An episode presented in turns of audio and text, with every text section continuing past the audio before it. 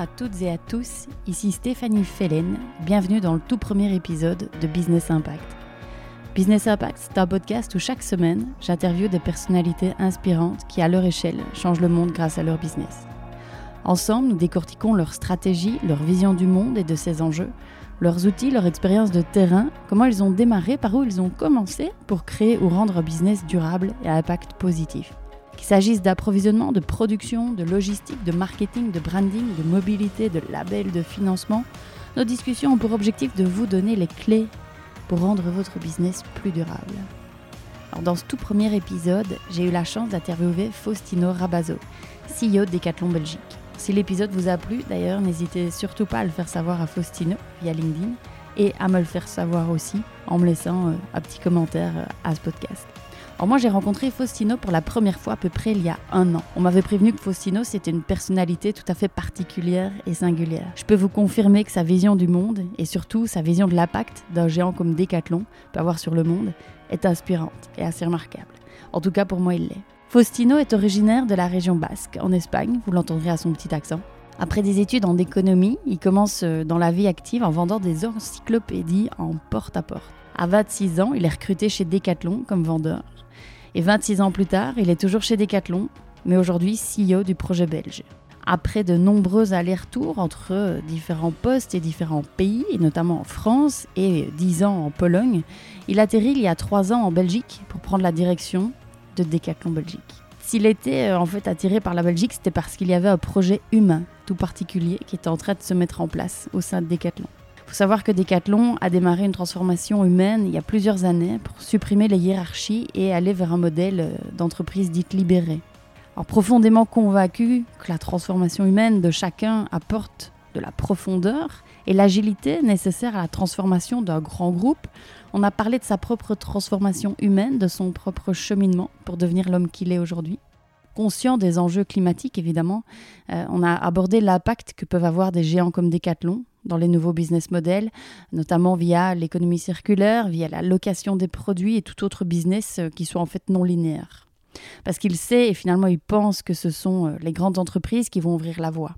On a parlé également de la période de fermeture des magasins pendant le confinement et de l'accélération post-Covid qu'a connue Decathlon. Vous verrez Faustino une incroyable capacité à faire passer des messages via des images fortes. J'espère sincèrement que cet épisode vous plaira autant qu'il m'a plu de le réaliser et je vous laisse découvrir l'épisode. Très bonne écoute. C'est parti? Allez, magnifique. Mais déjà, donc, Faust, euh, un tout, tout grand merci euh, d'avoir accepté l'invitation. Je suis vraiment euh, très, très heureuse de pouvoir avoir cet échange aujourd'hui avec toi. Alors, j'ai une première question qui est en fait tout simplement de savoir. donc, tu es, tu es CEO, on peut dire ça, CEO de Decathlon Belgique. On, appelle, on, on peut dire ça. Ouais, on, on, peut, peut dire, dire, ça. Ouais. Dans le, le, langage Decathlon, on ne parle pas vraiment comme ça, on en parlera ouais, après, mais euh, CEO de Decathlon Belgique, c'est quoi au quotidien être CEO de Decathlon Belgique? Au quotidien, euh, en fait, ce qui est chouette, je pense, d'être euh, CEO de Decathlon Belgique, c'est qu'il n'y a pas un quotidien très quotidien, en fait. Donc, euh, voilà, c'est chaque jour, il y a plein de choses qui se passent. Donc, euh, voilà, au quotidien, mon rôle, c'est d'être à l'écoute de ce qui, de ce qui vit, euh, impulser des choses, mettre des choses sur la table. Mais, mais heureusement, je n'ai pas, pas un planning à quatre semaines, une agenda, une agenda type avec euh, des choses que je fais tout le temps. Voilà, donc euh, j'ai du mal à te décrire mon quotidien. En fait. Est-ce que, est que, tu as, euh, tu, as, tu vois, euh, des, justement, euh, ça m'amène à une question que j'avais. Est-ce que tu as une journée type, tu vois Est-ce que tu fais, as des rituels tous les matins Tu fais quelque chose d'identique Est-ce que tu, tu vois, genre tu te lèves super tôt, puis tu fais du sport, et puis tu as, ou bien Non, non, non, je suis vraiment pas non, pas, pas, la personne super, euh, tu vois, euh, avec des, des, des, rituels, la répétition. Non, c'est pas, c'est pas moi, c'est le contraire. Ça, ça m'a fait peur quand, quand, je rentre dans des rituels. J'en ai quelques-uns quand même. J'écoute la radio tous les matins euh, quand je me lève, mm -hmm. la radio espagnole, des radios françaises. Voilà, c'est là que je, que je m'alimente un peu de ce qui se passe dans le monde. Mais puis après, non, le, pour que tu vois comment je fonctionne, en fait, mon agenda, elle est ouverte à tout le monde de Decathlon. Euh, donc à tous les collaborateurs de la Belgique, je ne suis pas sûr. Je, une bonne partie, je, je devrais vérifier, mais et, puis elle s'est remplie au fur et à mesure. C'est-à-dire quand quelqu'un veut me voir ou il y a un sujet ou autre, je dis voilà, connecte-toi et s'il y, a un, trou, tu le prends. Donc du coup, c'est un peu le, ce qui se passe en Belgique, mais aussi des choses que je fais à l'extérieur pour, euh, pour Decathlon à l'extérieur en Belgique ou euh, dans d'autres pays de Decathlon. C'est un peu ça qui compose mon, mon agenda. Mais mm. voilà. Et, sinon, ah, voilà, je fais du sport. Euh, en fait, je mets dans mon agenda quand je fais du sport, mais je ne le respecte jamais, en fait. Quel sportif es-tu? Euh, Je fais presque tout. En fait, je suis un touche à tout et, très mauvais partout, en fait, depuis toujours. quel sport, par exemple, concrètement? Là, là j'ai fait beaucoup de tennis. Tu vois, quand j'étais en Pologne, par exemple, j'ai fait beaucoup de tennis. Je pense que j'ai presque financé le la nouvelle maison du prof de tennis, en fait. J'ai pris, pris tellement de cours. Mais voilà, c'est très bon, alors. Je suis super mauvais, c'est ça qui est, c'est ça qui est drôle. Ouais, c'est, ouais. Mais je m'amuse bien. J'ai fait des foot quand j'étais, quand j'étais enfant, euh, même jeune. J'ai fait du padel maintenant, beaucoup. Je cours, euh, mais ça, c'est plutôt pour, euh, pour ne pas trop grossir, en fait. Voilà. Et, il faut savoir aussi que chez Decat, on fait du sport ensemble euh, souvent. Donc, euh, on touche un peu à. Voilà, je pense que j'ai testé presque tous les sports qui, qui existent. Mhm. Et je confirme, je suis mauvais partout, en fait. Mais je m'amuse bien. Ça m'amène justement, j'avais cette question. Euh, je voudrais peut-être revenir. on entend évidemment tu as un petit accent ah si léger. Oh, peut-être faire un, bond en arrière, un gros gros bond en arrière. Tu parlais de, tu faisais du foot quand tu étais petit?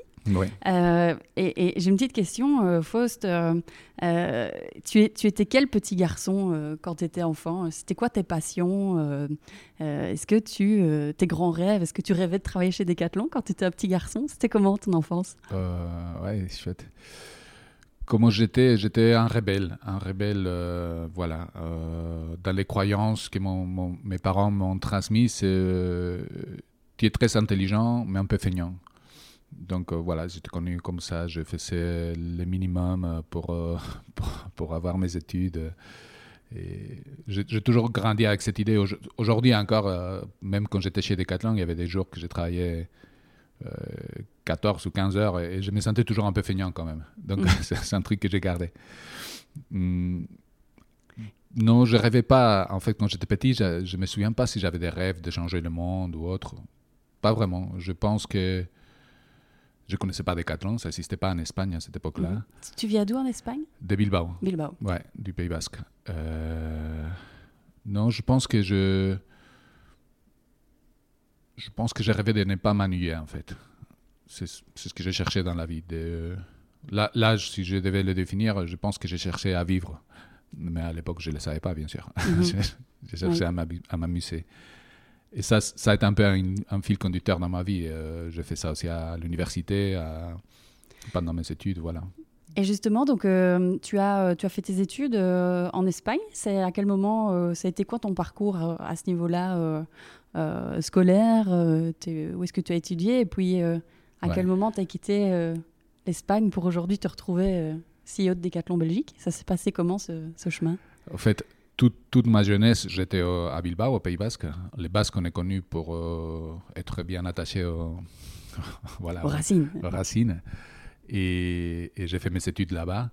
Euh, mes amis sont encore là-bas et ma famille, euh, en partie, une partie de ma famille est ailleurs. Et ouais, j'ai fait des études dans une école publique qui était assez moderne pour l'époque. C'était une école un peu expérimentale. Je pense que ça peut peut-être aussi fait qui je suis aujourd'hui. Encore une fois, je n'étais pas conscient. C'est une école où il n'y avait pas de bouquins, où tout était partagé, on travaillait toujours par groupe. Euh, une école où il y avait trois filles et, trois garçons à chaque fois, euh, mélangés. Un petit peu le principe des écoles euh, à pédagogie active qu'on peut voir aujourd'hui peut-être, tu vois. oui, sauf qu'à l'époque, ça s'assistait presque pas. voilà, en tout cas, c'était une, une, école, on disait, un peu expérimentale, un peu bizarre. Et voilà. Et, n'a pas trop mal fonctionné en fait. je sais pas. En fait, j'ai fait ça jusqu'à 14 ans. Et puis, je suis passé à un institut euh, qui s'appelle comme ça en Espagne. C'est l'équivalent au, lycée, je pense, ici. Bon, secondaire. Au secondaire, ouais. En Belgique et lycée en France. Ouais, lycée en France. Et, et là, c'est un truc aussi euh, un peu plus classique, on va dire. Là, je, je m'ennuyais un peu plus.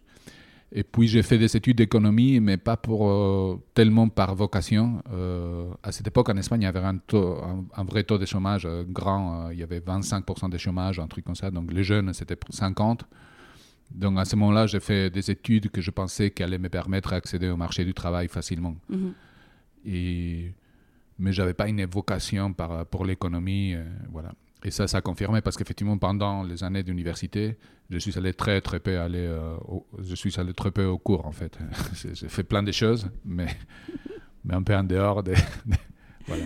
Et tu as fait quoi en dehors euh, d'aller au cours bah, J'ai remonté la il y avait, en fait, il y avait, c'était une, une, grosse faculté, on était 3000 ou 4000 étudiants. Et ça faisait un moment qu'il n'y avait plus de représentation d'étudiants. Donc euh, j'ai relancé ça. Donc euh, pendant toute l'université, j'étais le représentant d'étudiants. Donc j'ai passé du temps avec, euh, avec les recteurs, les profs, tout ça, en dehors des classes. pour discuter un peu des... En fait, j'étais un peu déçu. Je suis arrivé à, l'université en me disant, waouh, ça va être le temple du savoir, on va discuter des choses super intéressantes, on va aller en profondeur. Et j'étais franchement dessus. C'est un peu la continuation du, du, de la secondaire, euh, des classes plutôt magistrales, très peu de. Donc, j'essaie, voilà, à, mon niveau, j'ai essayé de changer ça. On a aussi lancé une association culturelle, on a invité des gens qui venaient faire des interventions, du théâtre. Euh, voilà. Et je passais beaucoup de temps à prendre des cafés, à, à changer le monde autour de, mhm. d'un café. Et euh, du coup, euh, donc tu étudies euh, l'économie en Espagne, dans cette université. Et puis, comment débute ta carrière? En fait, juste après les études, comme il n'y avait pas de travail, j'ai pris la première chose qui est apparue et c'était vendre des encyclopédies porte à porte. Hein. donc un truc assez costaud. Allez. Voilà, et j'ai fait ça pendant quelques temps. Et je le faisais bien, en fait. Euh, j'étais premier vendeur de, de l'Espagne pendant voilà, quelques temps, donc je gagnais bien ma vie. Et, mais c'était très dur. C'était très dur parce qu'il fallait vraiment créer un besoin inexistant chez les clients. Et voilà, je sentais bien que voilà, je n'étais pas super aligné avec les mhm. trucs. Donc j'ai laissé ça, j'ai fait des, des, des, espèces de stages dans, dans une banque euh, où, voilà, que, que, que j'ai pas du tout aimé non plus. C'était hyper ennuyant, tu vois. Que pour moi, s'amuser, c'était important bah, c'est pas dans une banque que, que j'ai trouvé ça. Et puis, je, voilà, j'ai donné des CV par, un peu partout. Et c'est Decathlon qui m'appelait en premier. Et je ne connaissais pas vraiment. En fait, je suis allé me renseigner sur ce qui était Decathlon. À, à l'époque, il n'y avait que trois magasins en Espagne. Mhm. Euh, en fait, il n'y avait pas au Pays Basque. Il y en avait un au Pays Basque français, mais moi, j'étais jamais allé. Et, et j'ai découvert Decathlon le, sur euh, voilà, le premier jour pour un entretien d'embauche, en fait. Et, puis je suis resté. Ça fait, ça fait 25 ou 26 ans que je suis dans la boîte. Donc, 25 euh, ans. Ouais. Allez. Et euh, du coup, euh, tu, tu démarres. donc, tu as quel âge alors quand tu démarres chez Decathlon? J'avais, je pense, 20, 25, 24. 25 ans. Euh, et euh, du coup, euh, tu, tu, démarres à quel niveau quand tu démarres là chez Decathlon en Espagne à 25 ans? À l'époque, ça s'appelait responsable de rayon. j'étais responsable d'un sport. Donc, théoriquement, j'étais embauché pour déjà manager une équipe autour d'un sport. À l'époque, euh, j'allais pas mal à la salle de gym, tout ça, donc j'ai pris les, rayons fitness. Mhm. Euh, sauf que c'était l'ouverture d'un magasin à Burgos. C'était le premier magasin en Espagne en dehors d'une grande ville. Et, c'était drôle parce que voilà, on, nous a recruté 17 responsables de rayons, euh, plutôt bien formés. Voilà. Moi, je pense que j'étais le moins bien formé de, de tous. Et, et très vite, on n'avait on on avait pas aucun vendeur, en fait. le, magasin a, fait tellement peu de chiffres qu'on euh, était recruté pour manager une équipe, mais en fait, on n'avait personne. Il n'y avait pas d'équipe. on était entre nous, voilà. Donc, on s'est croisés entre nous, on s'est couvrés les uns les rayons des autres. C'était chouette. Moi, j'ai trouvé cette expérience. Euh, voilà, c'était en dehors de Bilbao. Euh, voilà, on a, dû, on a, on a passé vraiment, on travaillait énormément de, des heures et des heures, mais après on sortait ensemble. Donc mhm. voilà, c'était un peu vraiment un peu des vacances presque euh, payées, hein, parce qu'on avait un salaire à la fin. Et, Et déjà à l'époque aussi en Espagne, c'était bizarre une boîte que, que dès le début te fait un contrat euh, et très rapidement un CDI. et voilà, mes parents étaient un peu étonnés. Ouais, c'est bizarre, ouais, cette boîte, mais on connaissait pas du tout. Mhm. C'est pas habituel euh, d'avoir euh, cette garantie. euh, À cette époque-là, en Espagne, non. Tu commençais à travailler souvent sans contrat ou des fois avec des contrats un peu fake. Tu vois, Oui, tu- oui, oui. on te mettait 10 heures, mais tu faisais 60.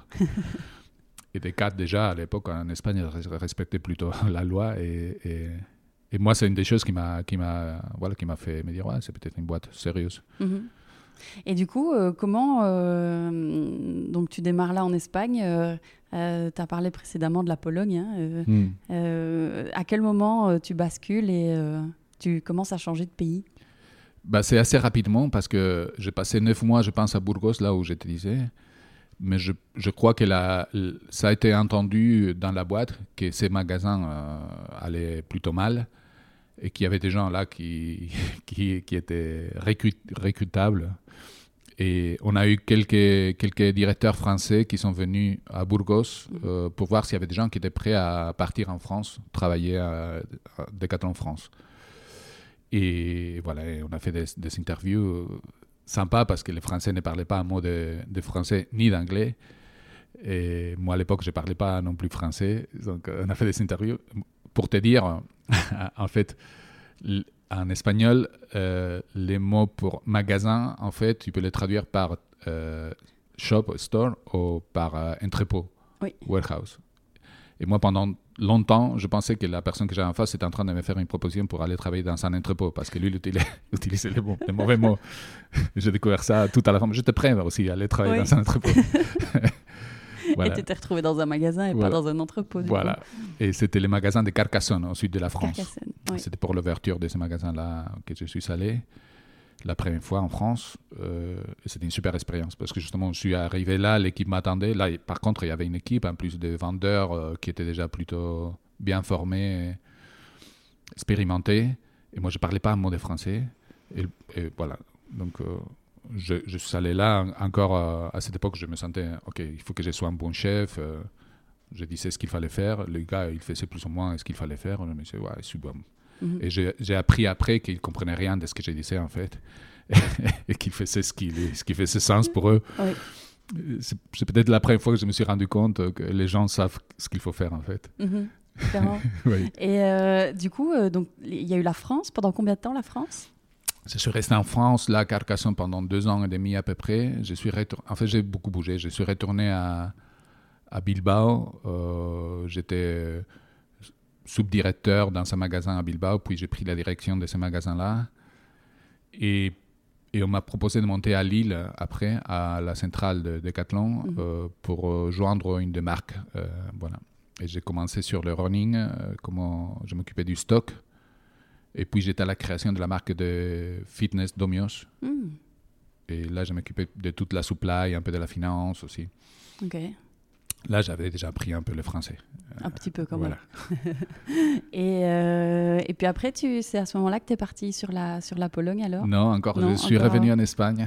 Euh, ouais. Ah, t'en as fait des dans la région nord. Et là, j'étais contrôle de gestion un peu à l'époque. Je m'occupais un peu des des chiffres. Et, et on m'a proposé d'être régional euh, sur la partie de Valence, Valence sur, sur la zone mé- méditerranée de l'Espagne. Et j'ai fait ça aussi pendant 2-3 ans. Et c'est là qu'une une nuit, en prenant un verre avec euh, quelqu'un de Decathlon, il m'a dit Si je te dis la Pologne, tu dis quoi? J'ai dit, j'ai dit, bah, j'ai dit que je ne sais même pas euh, très bien où c'est. Et voilà, je suis rentré pour dire à, à Marianne, à ma copine à l'époque, euh, si c'était la Pologne, tu dis quoi? Elle a dit, euh, voilà, elle a eu un peu de larmes dans les yeux. Qu'est-ce que tu as fait? Mais on est parti faire un voyage de reconnaissance Oui. et on a découvert ce pays et, et on est passé après 10 ans en Pologne. 10 ans en Pologne. Mhm. Avec ta compagne alors euh, Ouais, ouais, ouais. Elle, elle t'a suivi Il m'a suivi euh, de- dans tous ces mouvements qu'on a fait pendant. On se connaît a- avant voilà, de- les études et tout. Elle est aussi de Bilbao. Et elle est restée à Bilbao pendant que j'étais à Carcassonne. euh, il m'a rejoint quand j'étais à Lille, en fait. Mhm. Et depuis Lille, on a bougé ensemble. On est allé à Saint-Sébastien, puis à Valence, puis à Varsovie. Et donc, euh, tu es resté euh, 10 ans en Pologne. Et là, euh, ça fait combien de temps euh, que tu es, que tu es arrivé en Belgique? Tu peux m'expliquer peut-être juste cette partie où, euh, dix ans, après 10 ans de Pologne, bah là, tu te retrouves, si je ne me trompe pas, depuis 3 ans. Oui, un peu C'est plus. ça? ouais, ouais. Un petit peu plus que 3 ans Ouais, début 2017. je à la tête de la Belgique. Oui. Pourquoi ces changements Ça. En fait, jusqu'au jusqu'à la Pologne, jusque que j'étais patron pays à l'époque de la Pologne, j'avais fait un parcours plutôt, euh, on va dire, classique, vertical. euh, à chaque fois, je prenais plus de territoire, plus de, plus de pouvoir, entre guillemets. Jusqu'au, euh, à la fin du temps que j'étais en Pologne, il y avait encore une structure Europe. Et les deux dernières années que j'étais en Pologne, j'étais dans l'équipe Europe, donc je m'occupais plus de la Pologne. En fait, je manageais les patrons de la Pologne et aussi d'autres patrons pays. Je, je m'occupais un peu de- d'accompagner euh, la moitié des pays de l'Europe. Mhm. Et, et puis, c'est au moment voilà, où, où les choses ont commencé à changer, et pour moi en Pologne, et pour la boîte, et tout ça. Et, et on a commencé déjà sur un, un mouvement d'avoir une structure plus plate, euh, Oui. voilà, des choses comme ça. Et c'est aussi un moment dans, dans ma vie où j'avais déjà eu ma dose de, de ego, des, des batchs, des montées, tout ça. Et, et à un moment, on a décidé justement de supprimer ce niveau hiérarchique qui était l'Europe. On a dit ça fait pas trop sens en fait. Euh, Il y, en avait trop de niveaux hiérarchiques. Et, et on m'a dit voilà qu'est-ce que tu as envie de faire? Et je me suis dit ouais, je pense que j'ai envie de, de retourner euh, sur un projet concret euh, d'un pays. Et à l'époque, j'avais déjà entendu qu'en Belgique, il y avait des choses qui se passaient. Je, suis, je me suis dit ouais, c'est en Belgique que je, que je vais venir. Mhm. J'avais envie de re- rejoindre ce qui s'est passé en Belgique. Justement, tu me fais une parfaite transition pour, pour, euh, pour ma question suivante. Euh, euh, je crois qu'il nous faudrait euh, il nous faudrait 4 heures ou plus pour parler de la, la transformation humaine que vit Decathlon, mais Mhm. ma, ma question c'est effectivement Decathlon vit une très très forte transformation humaine depuis depuis quelques années. Mhm. Et justement, on, peut peut-être appeler, euh, tu vois, plus communément, euh, certains disent l'entreprise libérée, euh, libérante, euh, consciente, euh, peu importe. Mais justement, qu'est- qu'est-ce qui a fait bah, Premièrement, est-ce que tu peux, en quelques mots, rapidement expliquer c'est quoi cette transformation humaine pour Decathlon? Et, et, et qu'est-ce qui a fait que c'est justement ce projet humain en Belgique qui t'a Hmm. t'a aspiré et qui, qui t'a attiré ici? Au fait, moi j'avais déjà. Ce qui était le déclic pour moi de toute euh, cette euh, transformation, euh, c'est une formation qu'on a fait euh, en Pologne avec mon équipe euh, DG de, de Decathlon Pologne, où on a eu quelqu'un d'externe qui est venu nous aider et, et qui a créé un, un espace de confiance où les gens se sont ouverts, ils ont parlé d'eux, de ses peurs, de ses émotions, tout ça. Et j'ai eu un- une espèce de, de, de choc euh, parce que c'était des gens avec lesquels j'ai travaillé depuis 7 ans, 8 ans, dans mon équipe euh, proche. Et je me suis rendu compte que je ne les connaissais pas du tout, en fait. Je savais ce qu'ils faisaient, mais je ne savais pas du tout qui, qui ils étaient, en fait. Ouais. Et, et ça m'a fait, en même temps, une espèce de découverte de me dire waouh, quelle puissance. Et je me sentais super con aussi à côté de dire waouh, tu as passé à côté de tout ça pendant, pendant longtemps. Et là, je me suis dit, si- en fait, cette fille qui est venue, c'était une formatrice externe, en peu de temps, a réussi à créer une ambiance de confiance qui a fait que les gens euh, se sont montrés tels qu'ils étaient. Euh, Peut-être pas à 100%, mais beaucoup. Et, et j'ai trouvé vraiment une puissance énorme à ça. Et je me suis dit, waouh, si on pouvait faire ça pour tout le monde, ça serait chouette quand même, que les gens puissent être plus euh, qui ils sont. et- Donc j'ai commencé un, un processus de transformation en Pologne, mais c'était dur pour moi parce que j'étais en même temps la personne euh, un peu leader classique qui avait amené les projets sur la croissance, sur euh, ouvrir beaucoup de magasins un peu. Et voilà, je me suis dit, il, faut peut-être que ce soit quelqu'un d'autre qui le fasse ici en Pologne, que moi j'aille ailleurs, un pays euh, qui est... Aussi, les, les pays sont un peu comme les personnes. Euh, la Pologne, je dirais qu'à l'époque où j'étais là, c'était un pays un peu adolescent, dans, dans cet voilà, très vital, mais avec une envie aussi de, encore de s'éprouver des choses, d'éprouver des choses, Mhm. dont, dont l'ego est encore très présent dans, dans les équipes, dans, dans les managers. Et de ce que je savais de la Belgique, c'est un pays un peu plus à, à une autre étape de la vie. Si, si on fait les parallèles avec une personne, Mhm. quelqu'un qui, qui est déjà, voilà, qui a déjà passé par ça, Mhm. Mais qui, qui est plus dans une recherche un peu de, pro- de profondeur, de, voilà. un peu immature aussi en termes de business. Je me, suis- je me suis dit, ok, euh, j'avais fait toute ma carrière sur, plutôt sur des projets de croissance, de, de foncé. Mhm. Et, et j'ai senti qu'en Belgique, je, je pouvais venir chercher un peu de la profondeur, de- un truc un peu plus euh, avec la saveur. Mhm. Je Mhm. savais pas très bien hein, ce qu'il y avait parce que j'avais entendu des choses, mais, Oui. mais j'avais Et- l'intuition que ça, que ça allait coller en fait. Et t'avais entendu quoi euh, sur la Belgique euh j'avais entendu qu'ils savaient travailler beaucoup déjà sur eux-mêmes en fait. Qu'ils savaient commencer, je ne savais pas très bien comment, mais des formations ou, des choses qui faisaient que les gens euh, avaient commencé à prendre conscience individuellement des, voilà, d'eux-mêmes. Mhm. Et l'en- l'entreprise avait déjà eu euh, ce- ce- cette, on va dire, suppression des niveaux et de travailler vraiment sur quelque chose d'horizontal et plus vertical. C'est en cours. hiérarchie était déjà, c'était en cours. oui. En fait, à ces moments-là, plus ou moins, euh, ce truc des synchronicités. Moi, j'avais lancé ça en Pologne parce que cette fille était venue, donc Mhm. c'est un truc un peu. En Belgique, il y avait des choses qui s'est passées aussi Oui. parce que quelqu'un avait fait un truc et il l'avait lancé. Et il y a eu un changement aussi des, des, des DG euh, chez Decathlon. Il y a Michel Abalea qui est arrivé. Et lui, il était beaucoup aussi dans ces moods-là. Sauf que lui, il s'est pris beaucoup plus sur les côtés euh, organisation. Donc il a dit, on va déjà supprimer des niveaux hiérarchiques, on va enlever des, des gens qui décident à la place des autres, et ça va faire que les gens vont être un peu forcés à décider eux-mêmes. Donc tout ça s'est passé un peu en même temps. euh, voilà, c'était à des Ouais. endroits différents. Justement, euh, ça me permet de, de rebondir ce que tu dis, et voilà, de, de faire décider, euh, euh, faire en sorte que les gens prennent leurs propres décisions. Euh, si, si tu devais synthétiser peut-être en, en- en trois choses, trois visions, cette, cette vision non pas hiérarchique, mais, mais transversale de, de l'entreprise.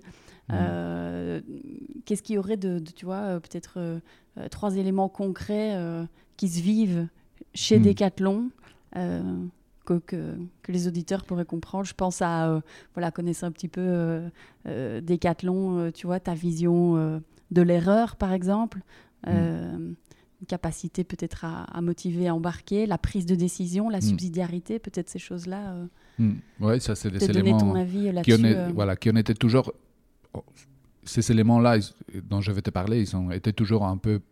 Ils, font par- ils sont toujours fait partie de la- de l'ADN de Decathlon. hein. C'est une boîte qui toujours a, a beaucoup prôné la confiance. euh. J'ai envie de dire, Decathlon à la naissance était déjà comme ça. C'est en grandissant euh, qu'on a mis plein de couches de, de déresponsabilisation pour s'assurer parce qu'il y a la peur, tout ça. Donc, Mais quelque part, est présent. Ouais, je est pense là, que- et ouais. c'est- c'est nécessaire pour. euh, je ne sais pas si c'est nécessaire. En, en tout cas, pour nous, c'était pas antinaturel. Ouais. Euh, c'est- on, on, se, on se disait pas, on va faire quelque chose qu'on n'a jamais fait. C'était un peu, ok, on va revenir un peu au- Oui. aux fondamentaux. Et effectivement, dans les fondamentaux de Decathlon, il y a par exemple la confiance a priori. Tu peux expliquer ce que c'est? La confiance a priori, ça veut dire que tu fais confiance à quelqu'un, pas parce qu'il t'a prouvé qu'il la mérite. Parce que ça, ce n'est plus la confiance. Il n'y a plus de risque quand quelqu'un a déjà prouvé. Tu fais confiance, ça veut dire que tu donnes ta confiance. en- tu fais un pari sur que la personne va, va faire quelque chose de bien avec cette confiance. Mhm, Et ça, c'est un truc qui, qui est très présent chez Decathlon et qui fait partie de nos, de nos valeurs. mhm. Après, la subsidiarité dont tu parlais, c'est aussi un pari, c'est-à-dire on pense que c'est lui qui doit décider, c'est celui qui est le plus près de ce qui se passe en fait. Euh, Il n'y a personne qui sait mieux comment satisfaire un client mécontent en caisse que la personne qui est en face. Mhm. Si tu as un système qui doit demander plein de validations pour que cette personne décide par exemple de faire un cadeau, de... je sais pas, de- ça, ça Donc marche pas. concrètement, euh, chez Decathlon, n'importe qui peut prendre une décision, euh, petite ou grande. En théorie, oui, ça ne veut pas dire que c'est fait tout le temps, parce qu'il y a plein de croyances qui disent, ouais, mais l'idéal, c'est ça. L'idéal, c'est que l'idéal de ce qu'on essaye de vivre, c'est que qu'on ne soit plus une grosse boîte, mais, mais, mais qu'on ait plein de petites, euh, voilà, Mm. de petites mini-boîtes ou je ne Mini sais rien, boîte dans la grosse boîte. voilà, qui, qui peuvent prendre plein de décisions, euh, qui peuvent faire ou qui doivent faire beaucoup d'erreurs, Ouais. mais, mais comme plutôt c'est très découpé, les erreurs seront plutôt petites, on va prendre. Voilà, c'est cette idée de dire euh, faisons que l'enjeu soit pas très important pour que les gens puissent décider, puissent se prendre et puissent corriger en fait. Mhm. Et oui, l'idée, c'est ça. Je ne dis pas qu'on arrive toujours, mais pour moi, l'idéal, ça serait que les gens ne se posent pas trop de questions. Quand tu, quand tu laisses travailler ton bon sens, ton intuition, souvent, tu prends des bonnes décisions, en fait. Mhm.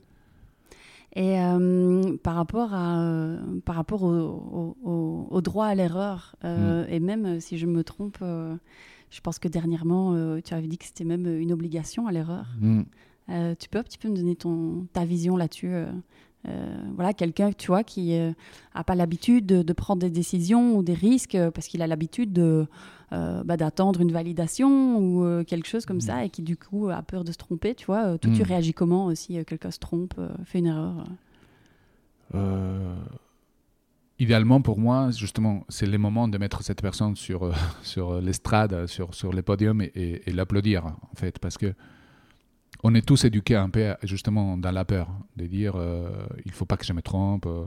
et en même temps, on sait tous qu'on apprend que de l'expérience et qu'on apprend dix fois plus des erreurs que des, que des théories, en fait.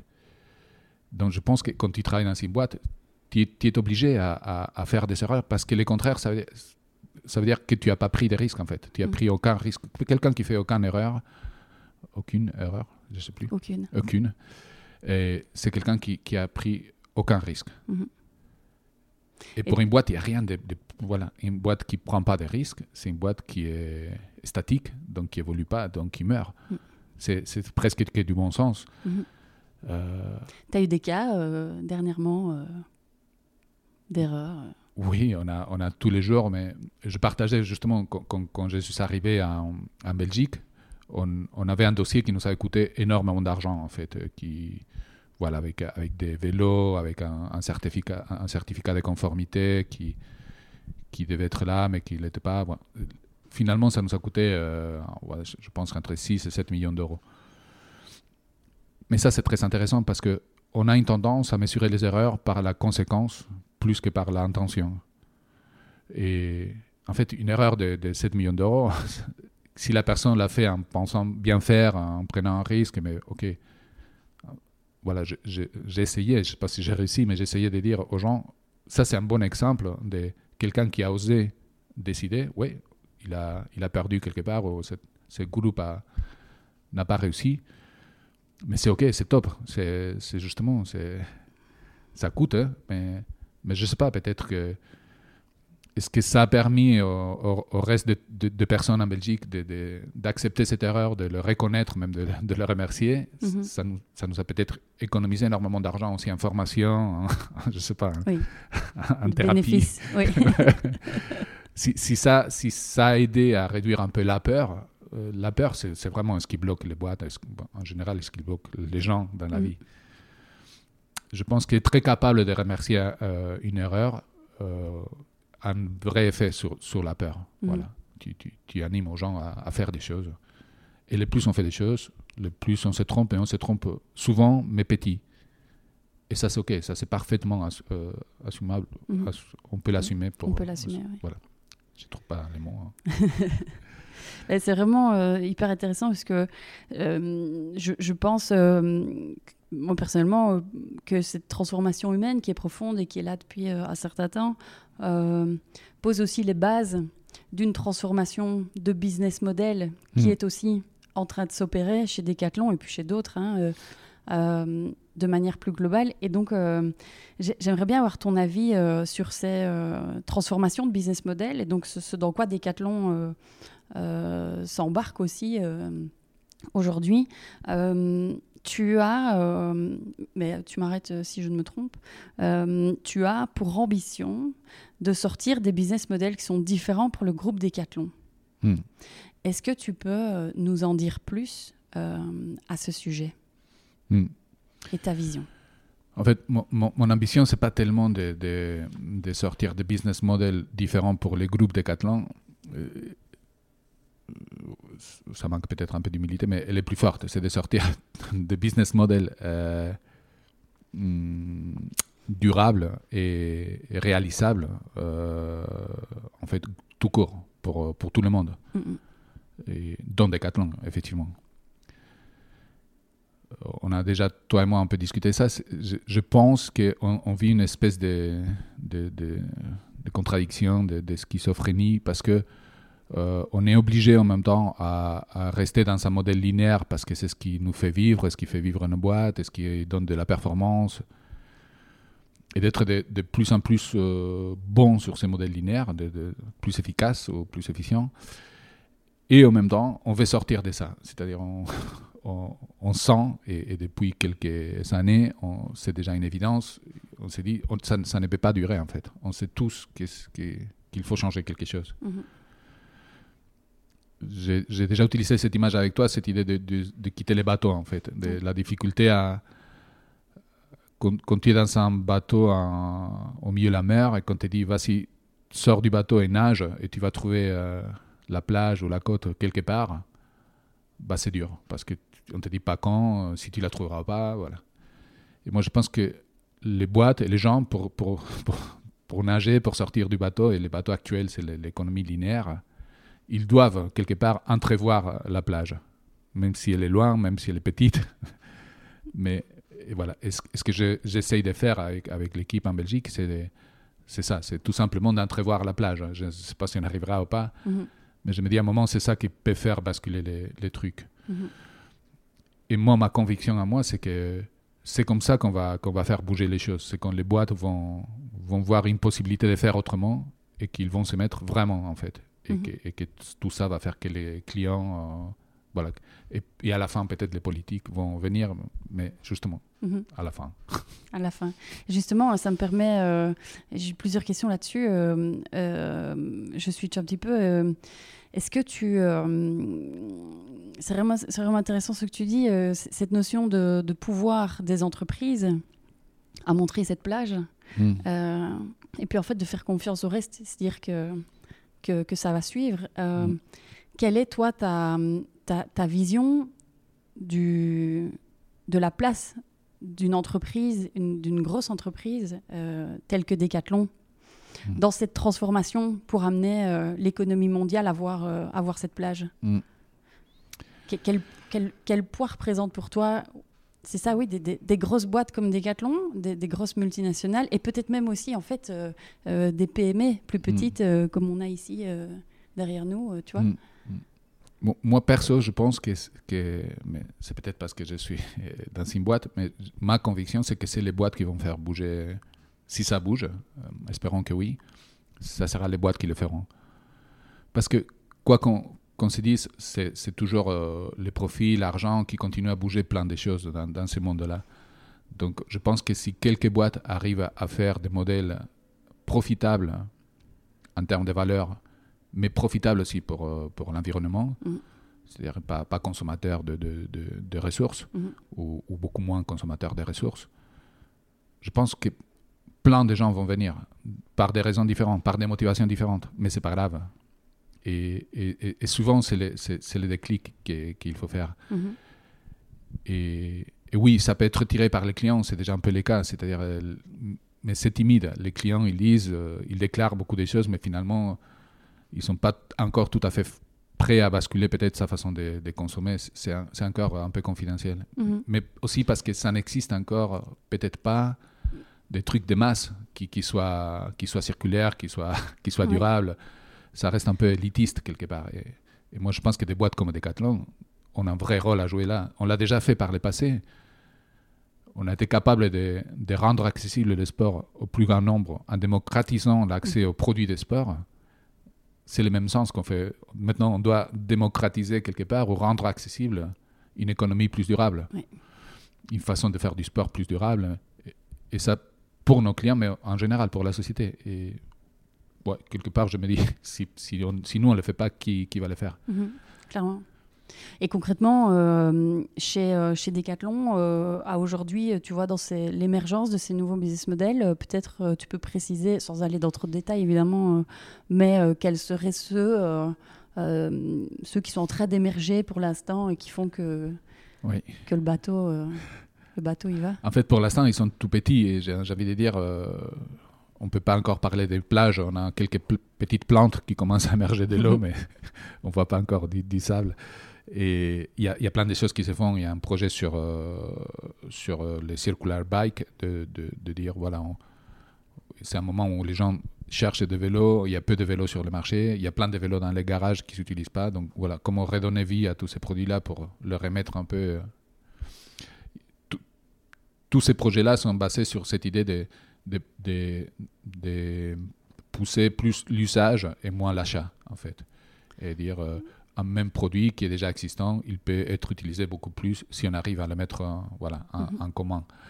On a d'autres projets comme, comme la location de vélos à Liège, que, tu connais bien.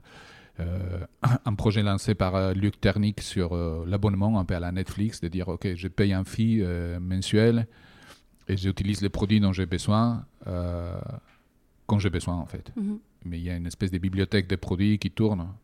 Euh, voilà, je, y a, je pense qu'il y a plein de, projets comme ça. Et ça, c'est aussi la transformation qu'on a fait en termes de, management, nous permet d'avoir beaucoup de projets qui émergent. Peut-être ça, j'ai envie de le partager avec toi. Je pense que ce qu'on essaie de construire en, Belgique, c'est plutôt une, boîte en réseau. Mhm. la, pour moi, la une des grosses avantages d'une boîte en réseau par rapport à une boîte pyramidale, c'est qu'il n'y a pas de limites des projets qui peuvent émerger, en fait. Tu, une boîte pyramidale, il y a toujours les, processus de validation qui font que tu ne peux pas avoir beaucoup de projets en même temps parce que tu te dis, voilà, les énergies sont dispersées, euh, il faut prioriser, tu vois, ça c'est des mots de boîte en pyramide. Non, si tu fais trop, tu fais pas bien tout ça, c'est faux dans une boîte en réseau, en fait. Dans une boîte en réseau où les gens se prennent en charge, chaque projet, du moment qu'il y a quelqu'un qui, qui, le prend en charge, qui se sent accountable de ce projet-là, qui a des KPI, qui est capable d'arrêter le projet si ça ne crée pas de la valeur, qui a un bon advice process, qui a des gens autour qui l'aident, tu peux avoir euh, autant de projets que de personnes dans la boîte. Oui, c'est clairement, euh, tu vois, euh, je, moi, je trouve cette, cette agilité que vous avez d'être dans une transformation humaine qui permet effectivement bah, l'émergence si rapide de ces nouveaux euh, projets. effectivement, le circular bike et puis pareil sur le fitness et puis les autres qui ont émergé en fait finalement pendant le confinement. Mmh. c'est quand même pas rien. Et je voulais peut-être juste revenir là-dessus aussi. donc, au moment du confinement ici en Belgique, euh, qui a été annoncé euh, de mémoire, c'était le vendredi 13 euh, mars, hmm. vous, vous aviez pris la décision déjà de fermer les magasins quelques jours avant l'obligation, hmm. si je ne me trompe. Hmm. Puis les magasins ont fermé pendant, pendant deux mois et demi. et pendant ces deux mois et demi, il y a eu des projets qui ont émergé. et encore plus, je pense, une fois que les magasins ont réouvert. Comment toi tu as, euh, comment est-ce que tu vois cette période euh, euh, de Covid, de confinement, de fermeture des magasins et, le lien avec l'émergence de tous ces projets qui sont sortis hmm. de terre en fait si vite? Hmm. Tu vois, contrairement à d'autres boîtes qui mettraient peut-être 5 ans à sortir un modèle circulaire, tu vois? moi, je pense que justement, ça a été très lié à, notre façon de travailler en Belgique on essaye de sortir du paternalisme qui est présent dans beaucoup de boîtes, où à chaque fois qu'il y a un problème, on s'occupe de ses collaborateurs, on, leur prend un peu en charge, euh, on leur dit voilà, vous inquiétez pas, tout, tout, va aller bien, je m'en occupe quelque part. Ça a été dur pour moi, hein, comme, comme leader du projet, euh, parce qu'il y a toutes ces croyances de voilà, c'est dans les orages euh, qu'on voit les bons capitaines, il faut prendre les timons, voilà, c'est pas qu'on dit, la, barre. Mm. Et je pense que la clé a été, et ça a été grâce à... Prenons par exemple cet exemple de la fermeture. Nous, on avait fait une cellule de crise. On s'était réunis euh, d'une manière un peu émergente avec des différentes personnes de en Belgique. Et ensemble, on s'était dit, OK, on va suivre les recommandations du, du gouvernement. Donc, on va fermer quand le gouvernement va nous demander de fermer. Donc, on a dit, cellule de crise, on ne sait pas très bien quoi faire. On a communiqué ça. Écoutez, les gars, on va faire ça. Sauf que les, les directeurs de magasins nous ont dit, non, non, ça ne va pas tu n'es pas ici sur le terrain. Non, non, c'est pas, pas tenable en fait. On dit d'un côté qu'à un moment, il va falloir fermer, et on a de plus en plus de clients parce que les gens savent qu'on va fermer, donc du coup, ils viennent tous en magasin. Donc ils se sont dit, non, mais c'est pas, pas raisonnable, c'est pas responsable. Et ça, été chouette parce que nous, on avait décidé justement de ne pas fermer, mais c'est les, les, gens qui étaient sur le terrain qui ont dit, non, non, ça va pas. Donc, ils, quand tu dis, vous avez fermé, c'est eux qui ont décidé de fermer. Ils ont pris la décision. Et, c'était la bonne, en fait et c'est ça la subsidiarité, c'est que tu peux penser avec, voilà, avec ta vision un peu éloignée des choses qui, que tu as raison, mais la réalité vient corriger. Ça, ça, je pense que c'est ça qui est chouette. Et là, les gens qui étaient à côté des clients ont dit non, c'est pas bon. Et, justement, on a fermé. Je pense que 48 heures après, ça a été fait par, par les mhm. gouvernements. comment tu as vécu, toi, Faust, cette période euh, de confinement? Et de fermeture de Les confinements, euh, franchement, avec beaucoup de fierté. Parce que euh, l'autre chose, justement, dans ce côté, ne pas prendre en charge les gens, on a dit dans beaucoup de boîtes, ils ont commencé à réfléchir à comment gérer l'arrêt, en fait. comment faire en sorte que les gens s'arrêtent.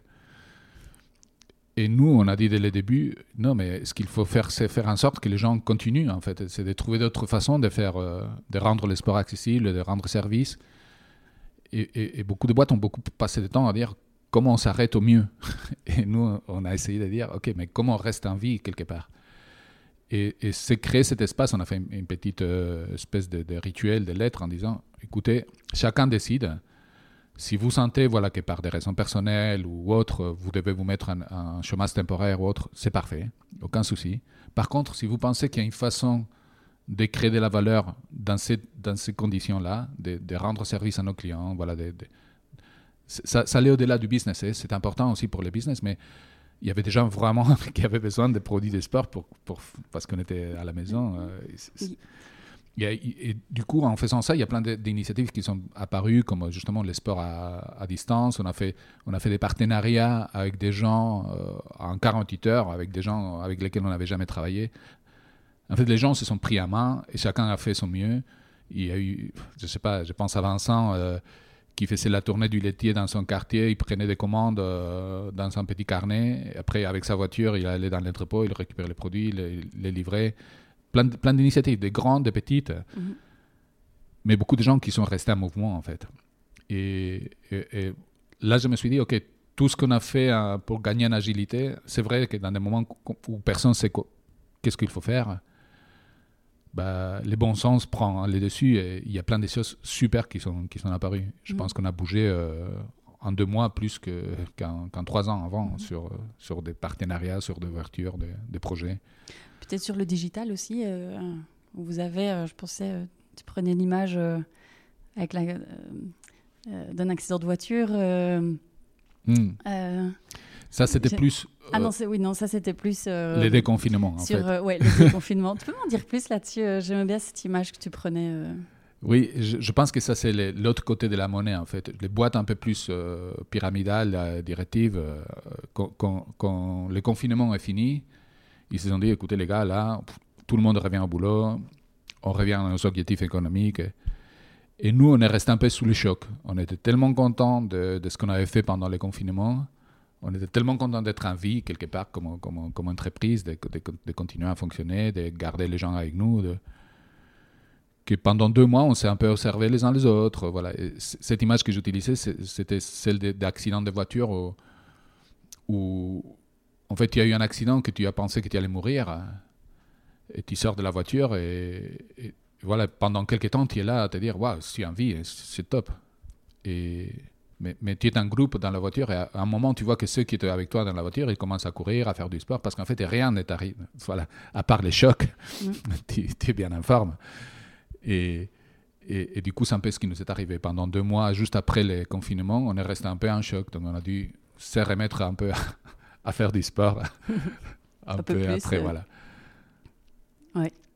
Et, euh, et du coup, euh, je voudrais, euh, je voudrais un petit peu prendre du temps avec toi pour, pour avoir un peu ta, ta vision, ta vision du monde, mm. la manière dont, ce monde tourne, vers où il devrait aller, comment il va aujourd'hui. D'abord, peut-être en interne chez Decathlon, quel projet est-ce que tu aurais envie vraiment de porter et et qui te tient vraiment, vraiment à cœur avant euh, peut-être d'aller vers d'autres euh, horizons ou d'autres pays, que sais-je? Oui, euh, on a un peu déjà touché ça. Moi, moi ce, que, ce qui me fait bouger aujourd'hui, je me dis, si d'ici 2-3 ans, en Belgique, on a réussi, grâce à En fait, travailler mieux ce qu'on sait faire aujourd'hui, euh, tu peux le faire pour deux raisons. Une, c'est faire plus de. que la boîte aille mieux, faire plus de résultats, peut-être pour des actionnaires. Ça alimente un peu l'ego, en fait. On a une boîte qui marche bien. Mais moi, j'ai vraiment envie de donner du sens à notre résultat économique. Et, et j'ai envie justement d'être mieux, d'être plus fort, peut-être plus. Euh, précis sur ce qu'on fait actuellement, sur ce qu'on appelle le monde du run, de, ce qui existe. Euh, c'est l'e-commerce, les, magasins, voilà, ce que les gens connaissent de Decathlon. Et tout ce qu'on va gagner de plus en faisant très bien ça, justement, euh, l'investir à trouver ces business models qui sont naissants, mais qui aujourd'hui sont tout petits. On a un problème d'échelle, de, de, de, volume, d'enjeux et il n'y a pas beaucoup de boîtes. En fait, il y a beaucoup de petites boîtes qui, qui font des petites choses, mais qui restent un peu. Euh, qui n'ont pas un énorme impact parce qu'il n'y a pas les volumes derrière, il n'y a pas les masses derrière. Mhm. Et ceux qui pourraient faire les masses, ils ont trop de peur parce que, par l'enjeu économique, justement parce que ça peut, ça peut mettre en question les modèles linéaires. Donc, moi, ce que je rêve de faire en Belgique, c'est de faire ces passages, en fait, d'être très bon sur notre modèle linéaire pour petit à petit pouvoir sortir de, ces modèles. Mhm. Et, là, voilà, si on crée un système, par exemple, de partage des produits, de location, de euh, petit à petit, on va continuer à créer de la valeur, mais on, sera obligé de vendre moins de vélos, en fait. Et c'est pas grave, c'est OK. Et on sera obligé aussi de faire des vélos qui durent plus longtemps, parce que mhm. les vélos seront très partagés. Mhm. et, aussi, notre façon de produire, euh, c'est déjà en cours, mais quelque part, grâce à des mouvements comme ça, toute la ligne de, de production, de, voilà, de, tout, tout va s'aligner. Et l'idée, c'est de... La Belgique, c'est le bon pays pour faire ça. C'est-à-dire, c'est un pays suffisamment petit et suffisamment grand pour avoir les moyens et, en même temps, on est un peu moins dans les, dans les radars des actionnaires, des choses comme ça. On a un peu plus de liberté peut-être que d'autres pays chez Decathlon. Mm donc euh, ça, c'est mon projet, justement, de, de, toucher ça. Je ne sais pas si c'est très clair. Si, si. Ben, justement, c'est une, une, de mes questions euh, aussi, euh, tu vois, dans, dans la, la, vision du monde. Le monde, le monde, il est grand. Il y a 193 pays, 193 hmm. pays dans le monde. tu as travaillé en Pologne, tu as travaillé en France, tu es espagnol. Aujourd'hui, tu es en Belgique. Qu'est-ce que tu trouverais de particulier justement dans ce, ce, tout petit pays qu'est la Belgique et qui, qui finalement est peut-être Hmm. peut-être très impactant, tu vois. Hmm. Euh, qu'est-ce que toi, tu, tu, avec ta casquette euh, internationale comme ça, euh, qu'est-ce qu'il y a comme particularité ici? Qui ferait que ce switch, tu vois, puisse aller vite? Tu vois, quand, quand, je suis arrivé en Belgique, la première chose qu'on a, fait, c'est justement travailler un, un, rêve commun. Mhm. Et on a co-construit ça avec les équipes. Je pense qu'il y a eu, je me souviens plus, 700 ou 800 personnes qui ont participé. Et moi, ça m'a étonné parce que carrément, le premier enjeu qui sortait, c'était l'environnement, c'était la planète. Et moi, je pense que ça, c'est la particularité de la Belgique, que nos, nos équipes sont plutôt des gens jeunes. Hein, c'est pas des, voilà, en moyenne, c'est entre 25 et 27.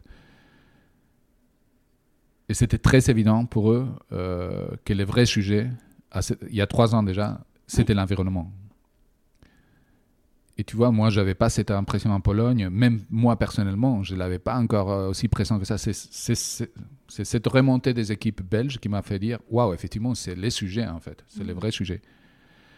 Et je pense qu'il y a une, prise de conscience en Belgique qui est supérieure à celle qu'on peut trouver ailleurs. Une espèce de maturité, une espèce de. Ouais, je compare avec, la France ou avec les Pays-Bas ou d'autres pays que je connais, j'ai trouvé toujours en Belgique, pour des gens jeunes, tu vois, quand j'ai discuté avec les vendeurs dans les magasins, des gens plutôt matures. Il y a beaucoup de gens qui parlent quand. Tu vois, une question que je pose aux gens quand, je vais à un magasin souvent, c'est c'est quoi ton rêve? Et tu vois, en Pologne, le rêve était souvent euh, Ok, je vais être CEO de telle boîte. C'était très lié au success, tu vois, à la réussite personnelle. En, fait. en Belgique, il y a beaucoup de gens déjà qui, qui, sont déjà sur le. Ok, avoir une belle balance entre ma vie privée, ma vie perso, ma famille, euh, ma maison, mes amis, euh, les terrains de jeu, ma la planète. Tout, voilà, c'est comme s'il y avait une, conscience, une espèce de maturité, même pour des gens très jeunes, qui. Voilà, c'est côté mm. un peu serein. Moi, je trouve que que la Belgique, euh, les équipes ou les gens en Belgique, ils ont une espèce de sérénité qui permet de, de la profondeur quelque part.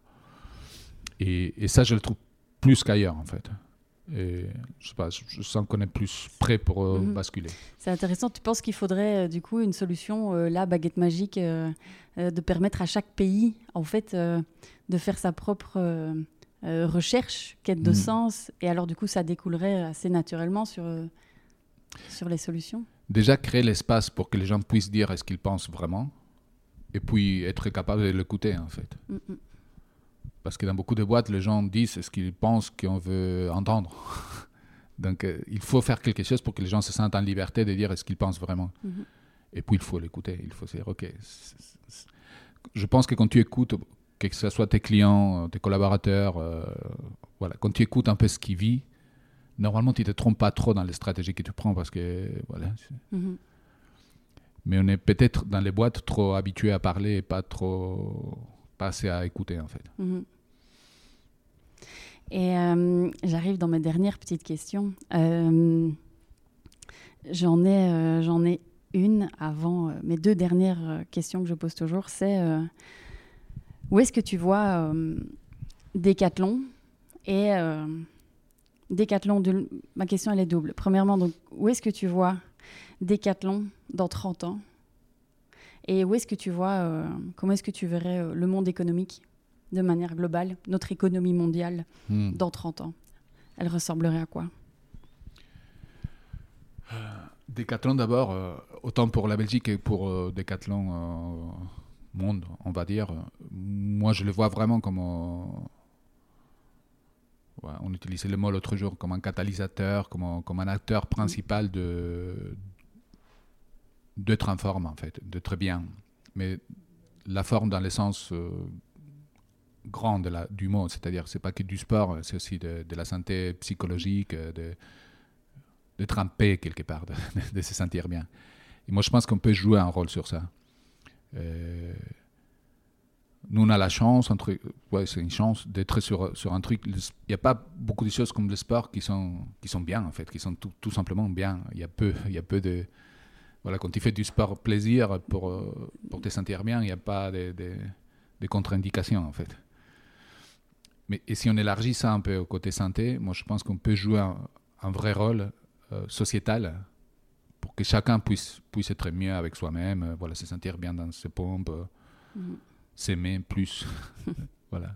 Idéalement, je m'imagine, si, si Decathlon pouvait faire grandir l'estime de soi de la planète, des gens de la planète, ça, ça, ça serait top. Parce que je pense que beaucoup de choses qu'on fait mal sont liées à ça, à, à de la peur, de- du manque d'auto-estime. euh, voilà. Ouais, Tout ce qui touche à, voilà. l'humain. euh. Et, euh, et l'économie dans 30 ans. Bah, L'économie, moi, je crois, et c'est ce que j'essaye de, de- de prouver, de, de- tester avec des, des vrais résultats. Moi, je crois qu'on peut avoir une économie où la, on a toujours cette discussion entre la croissance et la décroissance. Moi, je ne crois pas aux choses basées sur les sacrifices. De mon expérience, quand quelqu'un est en mode sacrifice, ça ne dure pas, c'est pas durable. Je pense que c'est c'est quelque part les plaisirs, les, les- c'est faire du bien qui, qui est durable. Je me dis, la croissance économique n'est pas un problème. La croissance des valeurs n'est pas un problème. On peut imprimer tout l'argent qu'on veut. C'est pas ça qui, qui, qui, tue la planète. Déjà, on n'a même pas plus besoin de l'imprimer. On, Mm. on le met dans des, des comptes euh, digitales, c'est OK. Ce n'est pas, pas la croissance économique qui pose un problème, c'est carrément c'est, la consommation de, ressources. Je pense qu'on on peut basculer un modèle économique qui reste sur de la croissance de valeur, mais justement avec une vraie intégration de, tout, de tous les coûts, en fait, dans, les premiers. Voilà. Et je crois que les boîtes, c'est pour ça que je crois plus aux boîtes qu'aux politiques, c'est que il est tout dans l'intérêt d'un- d'une boîte de prendre soin des gens et de la planète. C'est-à-dire, les, plus les gens sont bien, les plus le terrain de jeu est bien, les plus tu peux continuer à grandir économiquement et tout le monde y gagne. Mais il faut, il faut, et c'est- pour ça qu'on est dans un moment pour moi crucial, il faut prouver que ça, que ça peut exister dans les faits. C'est-à-dire qu'on peut avoir des modèles, des business models, qui font de la rentabilité, qui font de- des résultats économiques et qui sont pas consommateurs, idéalement positifs, mais bon, Mhm. ils, ils sont déjà de moins en moins consommateurs à un moment neutre et peut-être dans le futur positif, impact, et qui en même temps euh, peuvent satisfaire euh, justement les actionnaires, euh, les équipes. Mhm. Pour moi, c'est la clé. Si, si on trouve ça, parce qu'il y a beaucoup de pays aussi qui sont encore dans ces besoins de aussi des, des, des tu vois. des fois, je connais des gens qui, qui ont déjà vécu dans l'abondance et qui disent Moi, je me sens prêt à renoncer à plein de choses, à vivre autrement, à avoir une fru- frugalité. Mais tu ne peux renoncer qu'à ce que tu as déjà eu. Demandez aux gens qui n'ont jamais goûté à l'abondance. De... Donc, voilà. Donc, moi, je me dis il faut trouver une façon d'abondance différente, une abondance respectueuse. Et moi, je pense que le système économique doit, vers- doit aller vers ça. Et je crois que c'est que c'est possible Mhm. mais qu'on ne l'a pas encore trop vu. Ok, merci. Euh, ça m'amène, Faust, à euh, deux dernières questions euh, que je pose toujours à mes invités en fin de- en fin d'interview. Premièrement, c'est bah, justement, on enchaîne, tu vois, voilà, moi je partage évidemment entièrement ton point de vue. Je, je- je crois que. Euh, je crois que ce sont les entreprises, et surtout dans un. On a un laps de temps très très court, en fait, on a une fenêtre. euh, si je prends les enjeux climatiques, hein, euh, on a une fenêtre euh, de 10 ans là. Mm. Donc, euh, si c'est pas euh, les entreprises qui, qui la prennent, je vois pas en fait qui d'autre Mm. pourrait, pourrait le prendre. Euh, maintenant, il y a peut-être pas, euh, tu vois, pour tout le monde, euh, le mode d'emploi, le comment. euh, on est dans quelque chose de très rapide. euh, euh, et donc, ma question, la première, c'est euh, euh, est-ce que tu, pourrais avoir pour les auditeurs et les auditrices euh, qui sont euh, dans des boîtes euh, euh, autres que, des, que Decathlon, euh, est-ce que tu aurais un conseil pour rendre leur business euh, durable, plus durable, ou en lancer un, ou euh, faire aider à, à faire émerger euh, cette, euh, cette île, tu vois Hmm. Oui, peut-être de, de ne pas tomber dans cette idée de il faut tout changer d'un coup, en fait. C'est ça qui fait peur. C'est la, moi, je crois beaucoup à la politique des petits pas. Quand tu fais des petits pas, justement, tu fais des erreurs, mais ok, tu peux faire toujours un pas en arrière, c'est pas grave. Donc, euh, je dirais, ok, reste sur, sur, euh, sur ton business qui marche, euh, continue à le faire fonctionner bien, et à côté, crée un truc qui pourrait être euh, euh, l'origine de quelque chose d'autre, Mhm. même si ça commence petit. Mais le plus important, c'est de commencer tout de suite. De, et c'est en, en, en faisant que tu vas faire des petites erreurs, que tu vas bouger. Et peut-être un jour, tu vas découvrir que de ce côté-là, tu as un business qui, idéalement, un jour, va peut-être remplacer les principales. Mais tout ce qui est grand, un jour, était petit, en fait. Et Decathlon était petit un jour. Oui, bien sûr, bien sûr, tout. tout. Et, et, et quand je vois des gros changements, même, euh, on, on dit Decathlon, c'est une boîte multinationale, et, ok. Je vois que comment Decathlon bouge dépend énormément d'un un moment, une personne qui dit, ok, moi j'y crois, j'ai envie de faire ça, et je, commence. Et puis, tu vois, c'est pas, c'est pas des grosses décisions, c'est Oui. voilà. C'est ça, c'est par quoi je commence demain, qu'est-ce Ouais. que j'ai fait, euh, c'est- c'est ça qui est le plus compliqué, c'est les, les premiers pas. Et puis accepter que, que ça marchera pas sûrement à- au premier coup, et c'est pas grave. Mhm. Mais Donc, Je- dès demain, faire quelque chose. Voilà, tout de suite, euh, aujourd'hui. Et, j'ai envie de dire à quelqu'un qui a une boîte, euh, en termes d'impact, ces tests qu'il va faire euh, chez lui, potentiellement, il y a 10 000 fois plus d'impact que tout ce qu'il peut faire dans sa vie perso, sur, euh, voilà, en ayant une voiture électrique ou, ou peu importe, ou, ou en- même en, en termes sociétal. La boîte, c'est des vecteurs de, de- de- de puissance énorme, en fait. Surtout parce que c'est déjà ce que tu fais, mais aussi ce qu'ils font tous ceux qui sont autour de toi, qui te côtoient, qui disent Ah, c'est possible. En fait, il y a un effet levier qui est, qui est- qui est- qui est fou. Mais surtout, il ne faut pas penser que c'est une question des autres, en fait. Ouais. C'est une question à soi. Euh, ma dernière question, Faust, euh, est-ce que tu aurais euh, pour les auditeurs euh, conseil, euh, plutôt un, livre ou un auteur ou quelque chose que tu aurais euh, euh, vu ou lu ou une conférence peut-être que tu aurais vu, lu récemment et, et qui t'a marqué, qui t'a aidé dans ta réflexion. Hmm. Y a. Moi, moi, je trouve quelqu'un je trouve Yuval Harari très lucide. Je pense que c'est une des personnes euh, qui voit les choses. Sur la partie prise de conscience, je pense que lui, c'est quelqu'un qui, qui voit le monde d'une manière très, très lucide. Et puis sur la partie transformation d'entreprise, nous, on, on s'est fait beaucoup aider par Frédéric euh, Laloux, Oui. qui, qui, je pense, qui a aussi une belle vision de- des choses et qui, qui souvent euh, pointe du doigt les vrais sujets. En fait, il a, il a sur YouTube un canal où il fait des capsules de vidéos sur des sujets précis, très Mhm. courts et très, très aidants. Je pense qu'il y a aussi une espèce de Wikipédia qui existe sur son... Ça, c'est aussi intéressant. euh, sur son, son bouquin de euh, Reinventing Organization. Mais c'est c'est un mode wiki, donc tu as un sujet, par exemple, tu te dis, voilà, dans ma boîte, je voudrais, je sais pas, euh, voir euh, la gestion des conflits. Bah, tu, mets, tu cliques gestion de conflits, voilà, tu as des- un peu de théorie qui peut t'aider à, à gérer tes conflits autrement que Mhm. comment ça s'est fait avant. Voilà, je, je resterai sur, euh, sur ces deux auteurs. Et l'auteur de Yuval, euh, tu- tu- il y a un bouquin en particulier ou euh, Sapiens ou peut-être euh, Homo Deus Je ne sais pas s'il y en a un qui t'a marqué en particulier. Je pense qu'il en a sorti euh, quelques-uns là. euh. Ouais, là, il y a une trilogie. Il y, a une trilogie, voilà, c'est 21 leçons pour euh, les siècles ah oui, 21. juste. En fait, je pense que c'est bien de lire, c'est gros, hein, mais si on peut lire la, la trilogie, c'est plutôt pas mal parce que je pense que les premiers bouquins euh, t'aident à comprendre mieux la réalité. Donc Sapiens. Ouais, voilà. Et puis, Homo Deus t'aide aussi à comprendre mieux un peu l'homme là-dedans. Et puis, les, les troisièmes, c'est plus de. C'est plus des, des hypothèses crédibles, en fait Mhm. que tu peux partager ou pas, hein, c'est- très par- personnel, mais, mais j'ai envie de dire, euh, ça ouvre l'esprit. C'est-à-dire, euh, de la façon où il traite, tu te dis, ce n'est pas du tout impossible. Et moi, en tout cas, ça m'a donné envie d'agir encore plus. Ouais, ça, c'est l'effet que moi, ça m'a fait. Donc, la trilogie, c'est un peu long, Mais bon, mais ça, ça vaut le nourrit coup. l'esprit. Ça, vaut le coup. Ouais. Bah, Faust, euh, un tout tout grand merci. On arrive euh, au bout de, au bout de, de ce moment ensemble. Euh, je te remercie vraiment infiniment pour ton temps.